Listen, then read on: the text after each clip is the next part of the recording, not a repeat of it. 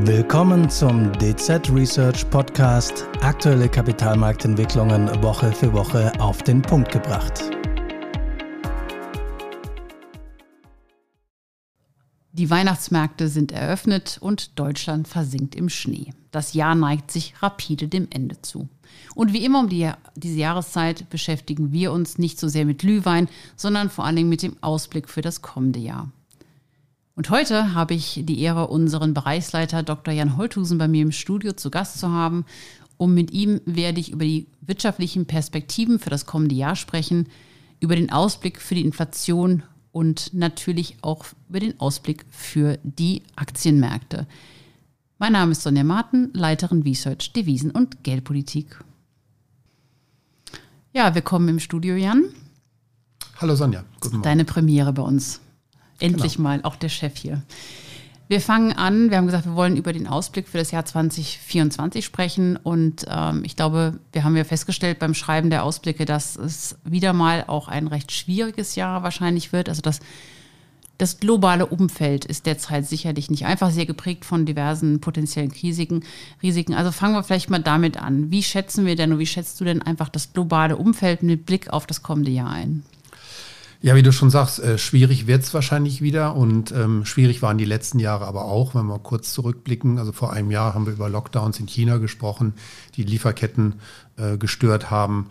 Äh, das haben wir glücklicherweise jetzt nicht mehr, aber wir haben natürlich andere Risiken, die jetzt hinzugekommen sind. Der Ukraine-Krieg, den kannten wir schon, aber was noch dazugekommen ist, ist jetzt der Konflikt im Nahen Osten. Das ist ein geopolitisches Risiko, was jetzt neu hinzugekommen ist und was uns auch sicherlich ein Stück weit auch noch begleiten wird im kommenden Jahr. Ähm, ansonsten, wir haben andere Dinge. Wir haben die, die Präsidentschaftswahlen in den USA.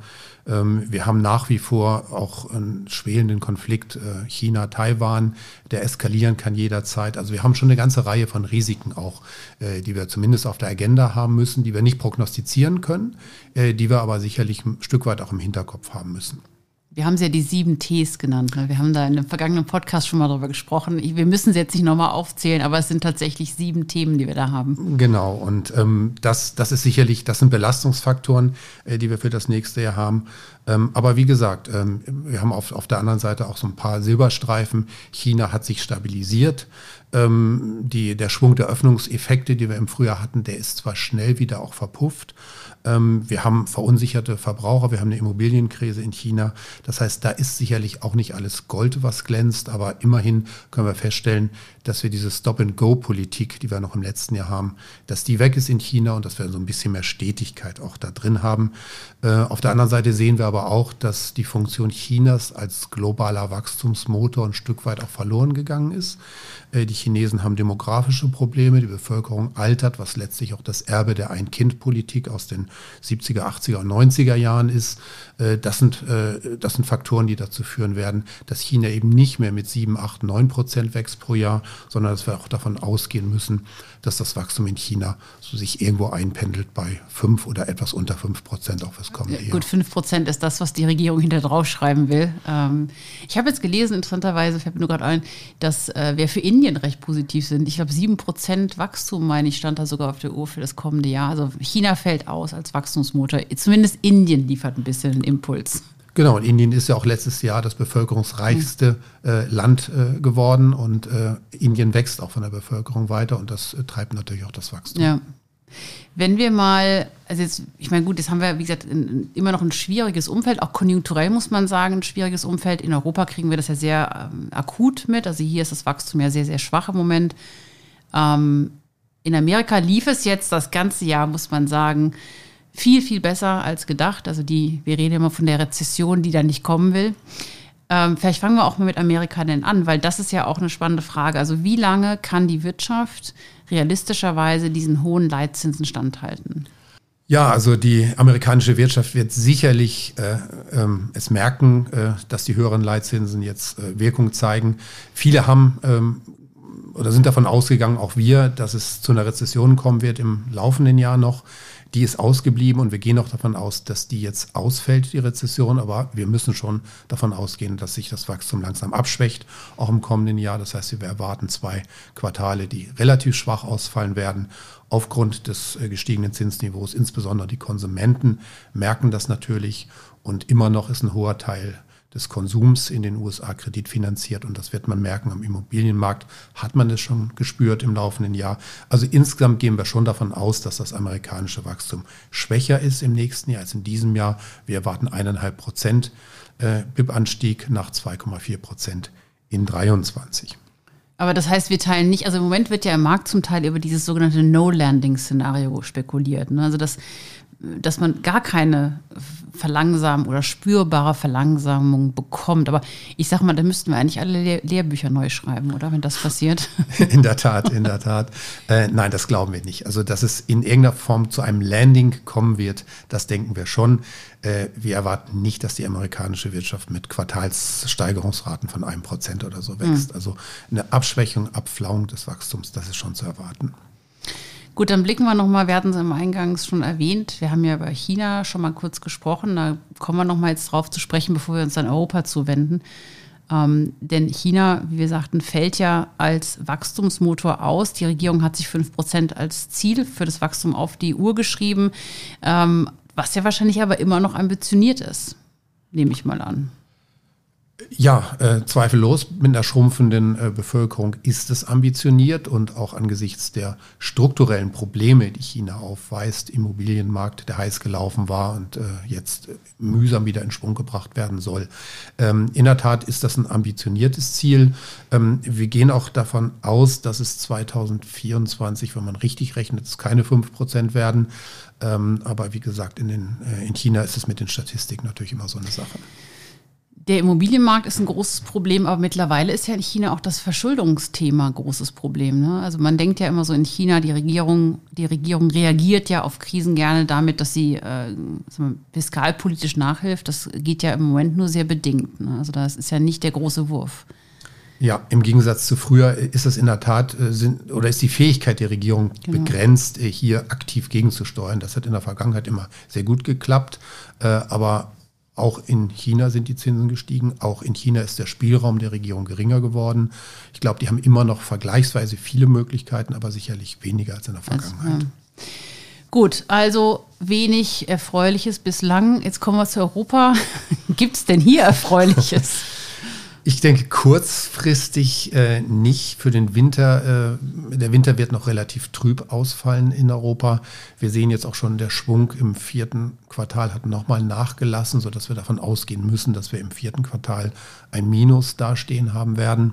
Ähm, so mit Blick auf Mitte nächsten Jahres denken wir, dass, ähm, ja, dass das Wachstum wieder etwas in Schwung kommen sollte. Wir werden kein dynamisches Wachstum bekommen, aber auch gerade die relativ hohen Lohnabschlüsse, die wir gesehen haben in Europa, die wir auch wahrscheinlich noch sehen werden in den nächsten Monaten, zusammen dann mit niedrigeren Inflationsraten sollten dazu führen, dass die Reallöhne wieder zunehmen und dementsprechend dann auch der Konsum äh, ein bisschen besser wieder zulegt, als das im laufenden Jahr war. Man muss auch sehen, die Arbeitsmärkte sind robust. Äh, auch das ein positiver Punkt, sodass wir insgesamt davon ausgehen, dass wir vom Profil her äh, vielleicht noch ein relativ schwaches erstes Halbjahr sehen und dann ein etwas anziehendes Wachstum im zweiten Halbjahr. Für die Eurozone können da dann am Schluss ja, nochmal 0,8 Prozent für das Laufen, also für das Jahr 24 dann auf der Uhr stehen, was natürlich auch nicht viel ist, das muss man auch sagen. Ja, ist immer noch ziemlich anämisch, das Ganze. Ja. Ne? Äh, aber gut, wo soll es auch ehrlicherweise herkommen? Ähm, aber gut, zumindest wird es ein bisschen besser, ähm, was die Konjunktur in Europa betrifft. Dann ist natürlich jetzt der nächste große Fokus ist die Inflation. Also ich meine, zuletzt waren die Zahlen ja überraschend gut, also die Inflationsrate ist jetzt deutlicher gefallen. Ähm, wird sich dieser Trend denn fortsetzen? Weil wenn es jetzt so weiterginge wie bisher, dann wären wir jetzt bald bei 2 Prozent. In der Tat, dann äh, werden wir wahrscheinlich im Dezember oder Januar schon bei 2 Prozent. Äh, die EZB hätte ihr Ziel erreicht äh, und angesichts des schwachen Wachstums müssten wir schon Anfang des Jahres über Zinssenkungen sprechen. Das halten wir für übertrieben. Ähm, wir haben einige Sondereffekte im letzten Jahr gesehen, die sich natürlich dann auswirken auf die Inflationsrate aktuell. Äh, wir hatten starke Schwankungen der Energiepreise. Jetzt waren die Energiepreise gerade relativ niedrig, was dann auch die Inflationsrate so stark nach unten gebracht hat. Das wird sich ein Stück weit wieder umkehren, jetzt im Dezember, gerade in Deutschland. Äh, da gab es ja die Zuschüsse im letzten Jahr im Dezember für die Energierechnung. Das heißt, der Staat hat die Energierechnung gezahlt. Das hat ein deutliches Minus in der Inflationsrate mit sich gebracht. Die Inflationsrate ist deswegen um 1,3 Prozentpunkte niedriger ausgefallen. Das kommt jetzt wieder drauf. Also wir haben da viele Sondereffekte, die die Situation aktuell überzeichnen. Natürlich ist die Inflation deutlich zurückgegangen, aber der größte Teil oder der einfachste Teil, den haben wir jetzt gesehen und jetzt wird es mühsamer. Also die berühmte letzte Meile von der Frau Lagarde, die wird in der Tat etwas mühsamer und wir gehen davon aus, dass diese letzte Meile auch von Rückschlägen begleitet sein wird. Ist ja interessant mit der Inflation. Auf der einen Seite, wenn man das, äh, wenn man das auch mit Kunden so bespricht, dann hat man ja oft diese Reaktion, naja gut, die offizielle Inflationsrate, die ist jetzt deutlich niedriger, aber es fühlt sich jetzt im Konsum ja nicht unbedingt so an. Also man hat jetzt ja nicht unbedingt das Gefühl, dass es besser wird. Und da muss man auch mal darauf hinweisen, die Inflation ist ja immer noch positiv. Es wird halt langsamer teurer, aber es wird ja immer noch teurer insgesamt. Richtig, vor ja. einem Jahr war es, ist es 10 Prozent teurer geworden. Mhm. Das bleibt erstmal so und auf diese 10 Prozent kommen nochmal zweieinhalb genau. Prozent drauf. Ja, ja, also die große Erleichterung für den Konsumenten ist es ja nicht.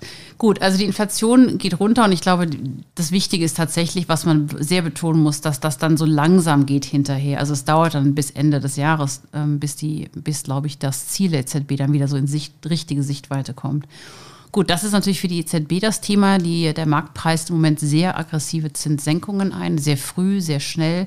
Ähm, ist natürlich dann aber angesichts unserer Inflationsprognose eigentlich schwierig. Richtig. Also wenn, wenn es so ist, dass die Inflationsrate hartnäckig oberhalb der 2%-Marke bleibt und auch die Aussichten für 2025 dann nicht sehr viel besser sind. Und das kann man, glaube ich, gut auch argumentieren, wenn man sich vor Augen hält, dass die Löhne in der Eurozone um 5%, 6% gestiegen sind in diesem Jahr und auch im nächsten Jahr wahrscheinlich deutlich stärker steigen werden als 2%, dann bedeutet das natürlich Inflationsdruck auch über die Lohnseite. Und das wird verhindern, dass die Inflationsrate zu stark oder zu schnell rückläufig ist. Äh, und vor dem Hintergrund dürfte auch die EZB versuchen, diese Zinssenkungsfantasie, die momentan ja massiv mhm. im Markt ist, du hattest es angesprochen, die so ein Stück weit auch zu bremsen. Und da wird es dann auch spannend werden, äh, wie die Sitzung äh, in der nächsten Woche Mitte Dezember aussieht und was Frau Lagarde da sagt. Der Druck ist momentan da vom Markt, dass die EZB schnell die Zinsen senken soll. Aber ich denke, die EZB wird sich sehr viel Mühe geben müssen, äh, diesen Zins, diese Zinssenkungsfantasie auch ein Stück weit wieder einzuführen. Ja gut, weil die natürlich Angst haben, dass diese Zinssenkungsfantasie dann im Endeffekt diesen Anti-Inflationsbekämpfung-Modus unterminiert. Also dass man quasi, ja, dass man dann auf einmal in so einer Situation ist, dass die Inflationserwartungen vielleicht wieder steigen ich glaube auch, dass sich das relativ schnell wieder ähm, beruhigen wird, wenn die Inflation dann tatsächlich auch wieder so ein bisschen gegen Norden wandert. Äh, aber wir haben ja in den letzten Monaten wahnsinnige Volatilität bei den, ähm, bei den Renditen gesehen, weil der Markt eben unheimlich schwankt in sein, seinem Ausblick, also geldpolitischen Ausblick für das kommende Jahr. Also für die EZB sicherlich eine schwierige da wäre man, äh, Lage. Da wäre man ja gerne mal Mäuschen in den Ratssitzungen. Spannend werden auch die Projektionen sein, ja. die wir dann sehen. Äh, das heißt, wie sieht die EZB die Inflation, wie sieht sie das Wachstum? Und ich glaube, der Markt wird sehr genau darauf schauen, ob da irgendwo eine Zahl bei der Inflation auftaucht, die ganz nah an der 2% ist. Äh, und äh, wie man die EZB kennt, wird sie vielleicht sich auch Mühe geben, dass diese Zahl dann nicht zu niedrig ausfällt, um mhm. eben die Zinssenkungsfantasie so ein bisschen einzuhegen. Das ist quasi das Umgekehrte, was wir vorher hatten, wo es immer ganz wichtig für die EZB war, dass in den längerfristigen Projektionen irgendwo die 2% drinsteht, muss man es jetzt vielleicht fast umgekehrt machen. Genau. Gut, ähm, also wir haben keine schnellen Zinssenkungen von der EZB. Im Übrigen erwarten wir die auch von der FED nicht. Wir erwarten zwar, dass die FED früher senkt, aber jetzt ja nicht, äh, nicht so früh, wie der Markt das vielleicht aktuell antizipiert. Ähm, Wachstum bleibt ja, anämisch, sage ich jetzt mal. Was heißt das für die Aktienmärkte? Ähm, ja, man muss schon sagen, dass diese schwache Konjunktur, die wir auch in diesem Jahr gesehen haben, an den Aktienmärkten noch weitgehend spurlos vorbeigegangen ist. Der DAX hat deutlich mehr als 10 Prozent gemacht, stand heute in diesem Jahr. Das heißt, äh, ich glaube, der Aktienmarkt schaut nicht zu sehr auf die Konjunktur. Und wenn er auf die Konjunktur schaut, dann schaut er eher mal ein Jahr voraus. Das heißt, er geht davon aus, dass sich die Konjunktur stabilisiert im kommenden Jahr. Das ist per se schon mal nicht schlecht. Wir haben auf der anderen Seite eine relativ günstige Bewertung nach wie vor, auch weltweit an den Aktienmärkten. Die Aktienmärkte sind trotz der Rallye, die wir jetzt gesehen haben, nicht überbewertet. Und wir haben natürlich auf der anderen Seite die Fantasie auf Zinssenkungen. Ähm, und das beflügelt natürlich auch den Aktienmarkt. Und äh, diese drei Komponenten zusammengenommen lassen uns doch recht positiv in das Aktienjahr 2024 schauen. Was ist unser Ziel für den DAX? Ja, unser Ziel für den DAX per Jahresende 24 liegt bei 17,5. Ähm, das war recht ambitioniert, noch vor vier Wochen oder vor sechs Wochen. Äh, es sind immer noch sieben Prozent, glaube ich, von heute so in der Größenordnung. Äh, und ähm, so dass wir insgesamt recht konstruktiv bleiben äh, für den DAX. Auch für den Eurostox 50 haben wir knapp zehn Prozent noch Wachstum drin im nächsten Jahr. Und auch der Blick auf die US in die USA ist recht positiv. Also auch den S&P 500, ähm, den sehen wir weiter steigen und den haben wir in der Prognose bei 4.800 per Jahresende 24 drin. Na gut, dann enden wir auf einer relativ positiven Note. Und bevor wir gleich wieder äh, nochmal zu irgendwelchen Risiken kommen, würde ich sagen, beenden wir das dann auch hier. ähm, vielen Dank, Jan, dass du bei uns im Studio warst. Gerne. Wir hoffen natürlich, dass Ihnen der heutige Podcast gefallen hat. Äh, in der, unsere nächste Folge wird dann erst im Januar veröffentlicht werden. Wir machen also eine kurze Winterpause. Von daher gesehen hoffen wir, Sie im neuen Jahr wieder bei uns begrüßen zu dürfen. Ihnen hat dieser Podcast gefallen, dann freuen wir uns natürlich über ein Abo und eine Weiterempfehlung. Unsere rechtlichen Hinweise finden Sie wie immer in den Show Notes.